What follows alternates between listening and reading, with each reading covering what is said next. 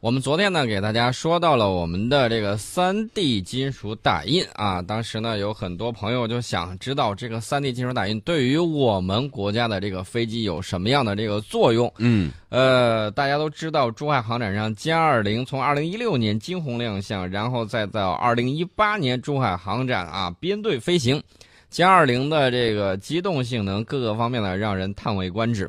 其实我告诉大家，早在二零一四年的时候，歼二零的总师杨伟就专门到西工大去考察金属三 D 打印技术。当时那旁边就有一根三点零七米高的 C 九幺九的中央一元条。对，昨天我们讲到的这个，它在这个一元条旁边一同展出的，还有专门为歼二零设置的部分金属三 D 打印零部件。嗯，杨伟总是当时是看了又看，摸了又摸，感慨万千。为什么说他感慨呢？原因就是震撼于金属 3D 打印技术。因为呢，飞机设计历来都要受制于生产技术和生产工艺。拿飞机设计来说，即便你有再好的空气动力学设计，再好的综合性能设计，如果没有一家公司能把你想要设计出来的这个方案把它变为现实，那不好意思。再好的设计也是白搭，一定要能够把它生产出来。这也就是为什么我们在设计发动机的时候，设计的发动机啊是可以超过美国同类产品的，但是在现实生产制造之中，出来了之后又是什么样的情况呢？这个就要看你具体的生产工艺、加工工艺，你工厂不能加工出来适配的零部件，再好的设计也是白搭。所以，金属 3D 打印技术呢，已经解决和正在解决这些难题。那么，我们看啊，这个人类的制造，从原始人打制石器啊，这是最早的开端。嗯啊，是加工这个木棒。嗯，那么持续了数百万年，一直到今天的剪裁制造，就是把不需要的多余的部分给去掉。机械制造时代，不管它是切呀、割呀、钻呐等等工艺，包括精密的数控机床的冷加工，都是剪裁制造。那么有了火之后，热加工呢锻打锤敲啊，这种制造呢属于等材制造啊，它还是它，就是等量的这种材料。最典型的，大家可以看啊，铁匠去打制这个金属的刀剑，这就属于这个等材制造。那么无论是剪裁制造还是等材制造，都是有局限性的。一个呢就是无法整体加工复杂零部件。大家可以看啊，尤其是那些复杂的曲面，比如说你看涡轮发动机涡扇叶片。那个叶片里面，你如何把它加工成真空的？呃，就中空的。嗯，你靠普通的这个工艺是非常难以做到，但是你通过 3D 打印技术呢，就可以把它打印出来。呃，我们看以往的这个，无论是剪裁制造还是等材制造，它的局限性，都它都是事先先生产出来一个一个不同结构的零件啊。接下来呢，你或者是铆，或者是焊，或者是连，或者是接，嗯，耗时耗工。对，另外呢，它还有一个缺点，就是根本无法加工超异形、超复杂薄壁结构的这个结构体。嗯，刚才我们提到那一点，它它是靠普通的工艺，它是无法加工的。大家去珠海航展的时候可以看到那个叶片，嗯，各种各样造型的，非常的棒。另外呢，它还有一个缺点，就是没有办法为零部件有效的减重，而这些呢，今今天金属 3D 打印技术都可以克服。那么，甚至有这个专家呢说，可能有一天我们会整体打印出一整套完整的航空发动机。嗯啊，这是他们的一个想法。那么，相比着这个剪裁制造和等材制造，增材制造呢，无疑是一场巨大的这种技术方面的这种革命。在 C 九幺九设计验证阶段，中央一元条的这个成功试制呢，贡献巨大。传统工艺六个月才能够完成，那么用金属 3D 打印耗时五天。你想一想，这个生产的这个效率，时间呢，一个是六个月，一个是五天，而且我们是一次成型，一次成功。金属原料钛合金涂层粉末，几乎半点都没有浪费。嗯，你想一想，这个节约是相当给力的。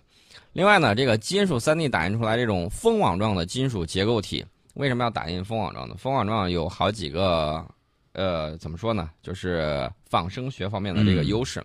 一方面呢，这个结构非常轻。在这个非常轻的这个情况下，还保持了结构的这种坚固。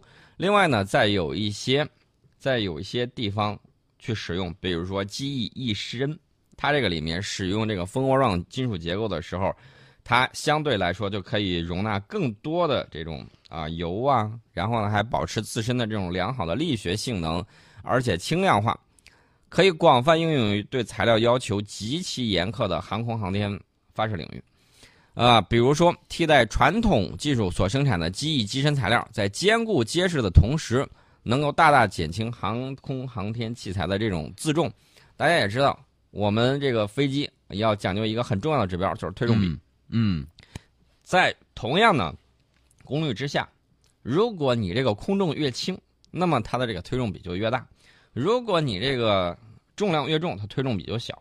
所以说呢，即便是在发动机功率还不如别人高的时候，你使用啊，如果减重的这种手段，也同样可以达到相应的这个推重比的这种效果。所以说呢，这个东西确确实实非常的给力。设计人员呢，不需要再为经常为减重不得不牺牲飞机的这种性能，牺牲武器的挂载，呃，所以说呢，我们这个在设计方面就可以更加自由，制造的时候呢会更加的简单，呃，所以杨伟总是说五代机的时候，我们是摸着摸着鹰将的屁股过河啊，这是我我的一个话啊，是这样啊，杨伟总是大概意思啊，就是说我们前面是有目标的，美国人最起码把这个五代机的四 S，嗯，它的这个四种。呃，四个 S，隐身呐、超机动啊等等方面呢，都给它描述出来。我们最起码知道前头有目标。那么到六代机的时候，我们前头没有目标，大家站在同一起跑线之上。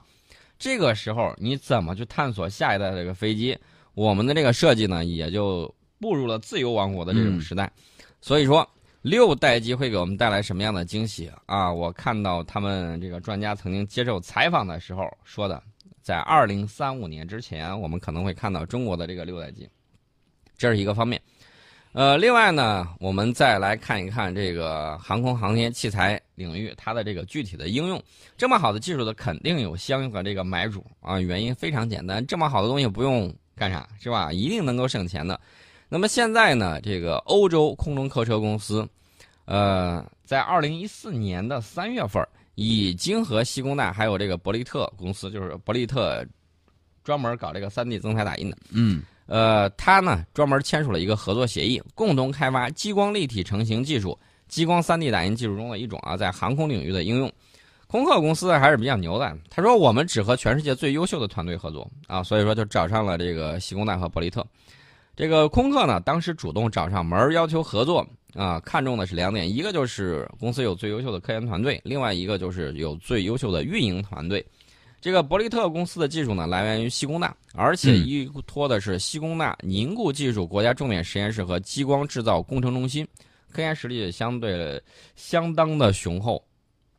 这个研发人员占了全员的百分之四十，这个比例非常的高，超过百分之三十的员工拥有的是硕士以上的学历。啊，所以大家可以看啊，这个绝对是高精尖的，呃，然后呢，他这个运营运营团队呢也比较有意思啊，人家的这个理念呢是让教授干教授的事情，让企业家干企业家的事情。他们的这个老总既当过科研人员，又当过科技管理干部，而且下海经商经营了二十多年，嗯啊，所以说大家可以看啊，这个人才的这个匹配啊还是非常不错的。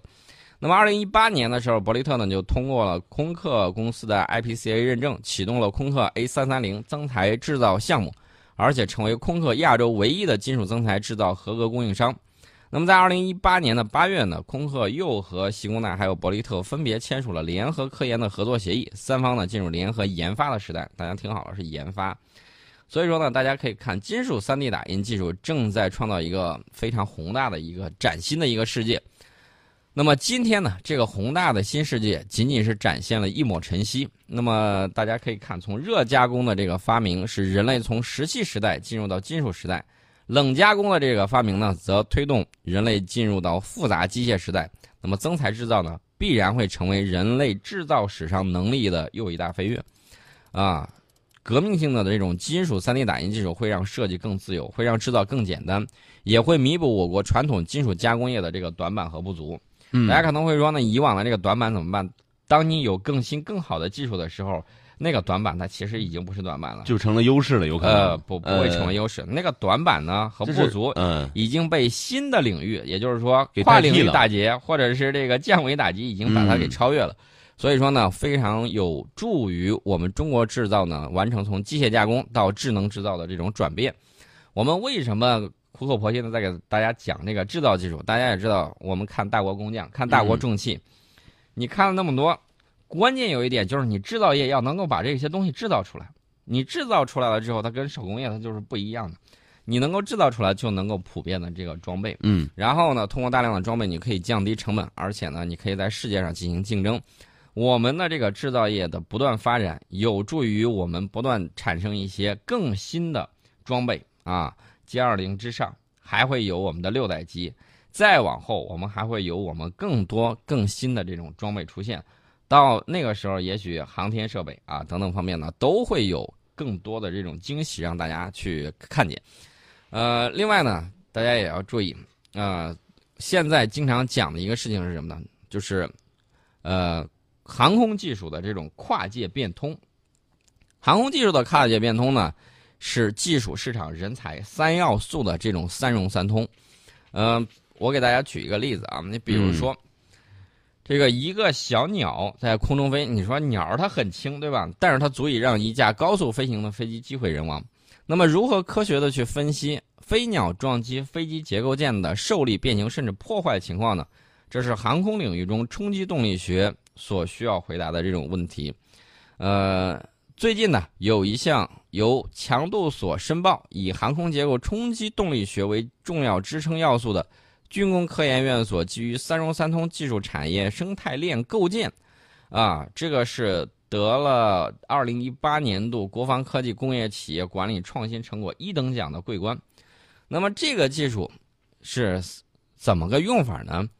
我们先给大家说啊，这个冲击动力学它是干嘛的？冲击动力学是研究短暂而强烈的动载作用下材料行为和结构响应的一门力学学科，应用范围十分的广泛。比如说，你这个手机掉地上，嗯，这个手机是如何受力的？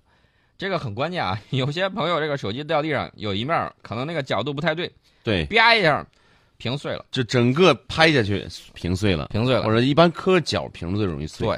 那么乒乓球在受到球拍打击的时候，呃，就是这个撞击的时候，它是怎么变形的？这些问题呢，其实都隶属于固体力学的一个重要分支学科，就是冲击动力学的这个范畴。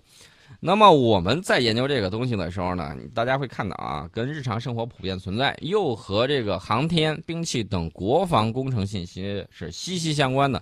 比如说载人航天器的回收着陆。啊，我们不能像某个国家一样，把那个月船一号呃直接以脸硬贴到这个月球表面，包括这个炮弹如何穿透装甲的，对，都要应用到这个学科。具体到航空领域，不管它是民机还是军机，都会面临到很多的这个情况。比如说地面滑行阶段，可能有这种碎石头会碰到；其他滑行飞机有可能会产生碰撞；起飞低空爬升的时候。随时可能面临的这个飞鸟啊、冰雹啊、轻小型的无人机等外来物的这种碰撞危险，呃，除了这个之外呢，我们也知道这个在作战的时候啊，会受到这个地面的这个炮火呀，包括战斗部破片杀伤啊，都是导弹的啊，啊，这些冲击载荷的这种作用。那么运输类的飞机呢，也会面临着这个客舱防爆、抗冲击等等一系列的问题。那么这些研究呢，都是包含在这个里面的。那么我们如何去破题？如何去研究？呃，其实呢，在本世纪初的时候，我国在航空结构冲击动力学专业还基本上处于空白阶段。嗯，大家不能想象，时间并不长。对，二十一世纪初期的时候，我们在这个方面是空白。那么近十年来呢，强度所已经在这个军用飞机型号里面研制积累了大量的经验。包括这个起落架缓冲性能设计与验证啊，大家一定要注意这个起落架啊，起落架很关键。我们的这个飞机如何在我们的大船上降落，那个过很关键。你如何加强强度？对，然后呢，如何让它粗壮有力，既能够经受住缓冲的这种性能，就是这种设计达到这个标准，然后呢，又能够在少增加这个。材料的这个同时保持它的这种强度，这个是非常关键的。除此之外呢，我们还有一些飞机作战的这个战损评定啊等等，这些都跟我们一系列的这个东西相融合。啊，除了这个之外呢，还有刚才我们提到的这个 C 九幺九，我国第一款按照最新国际适航标准研制、具有自主知识产权的干线民用飞机，这个是圆了我们的大飞机梦啊。那么强度锁呢，按照民航局要求，把这个 C 九幺九，C 九幺九是比较大的，进行了这个鸟撞击实验等等强度测试。呃，测试完了之后，评估它的这个结构抗鸟撞安全的这个特性。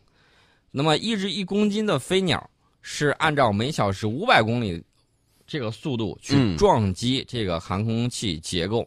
那么冲击的这个载荷峰值会有多少呢？大家经常会说，一只小鸟为什么一撞飞机，这飞机就不行了？嗯，这个载荷冲击载荷的峰值往往会达到二十吨以上。二十吨，那鸟的一公斤它才多大一点？对啊，拳头那么大，嗯，对吧？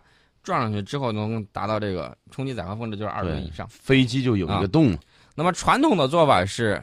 真刀真枪的把这个鸟蛋从炮管里弹射出去，模拟飞鸟撞击飞机过程，从而评估结构的抗鸟撞安全性。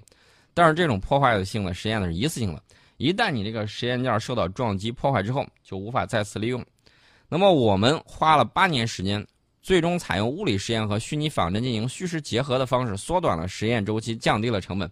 那么讲到这儿的时候，我还要给大家讲一个小笑话。这个笑话呢是波音和这个空客之间的。话说当年呢，这个空客有很多这个需要做的这个实验呢，要去找到这个美国去做。呃，然后呢，就有一项实验，就是这个鸟撞击，嗯，抗鸟撞击的这个损毁实验。每次他只要按照这个速度打过去之后，那个东西一定是扛不住的，一打就，打过去之后就直接撞坏了。而且空客是百思不得其解。说这到底是咋回事？咋回事？没办法，这个找到波音的这个专家啊，就问呢，嗯，掏咨询费吧，嗯，好多钱，刚开始是为了省钱啊，舍不得，但是后来没办法，这问题得解决呀，又拐回头继续找到波音，说那我掏钱嘛，但是钱不是少数啊，嗯，好几百万，好几百万美金啊。花费了很多钱，嗯啊，前前后后折腾完之后，大概是上千万吧。上千万，然后专家给出来什么建议了吗？专家给了个建议是，呃，把你实验用的那个机，那个冻机解冻，解冻，啊，他把鸡冻起来了，然后打出去了，太激动了。哎呀，那你想，他出去可是……那你扔个石头有什么区别呢？对吧？呃，这个这是一个一个航空工业界的一个笑话啊，你这么听听就这到底是真的假的？但是呢，这个跟这个各个方面的这个科学研究啊是密切相关的，所以说呢，这个以后我们还会有更多的这种科研院所也好，高校也好，企业也罢，相互结合起来啊，进行科学研究，给我们带来更多的这种新产品。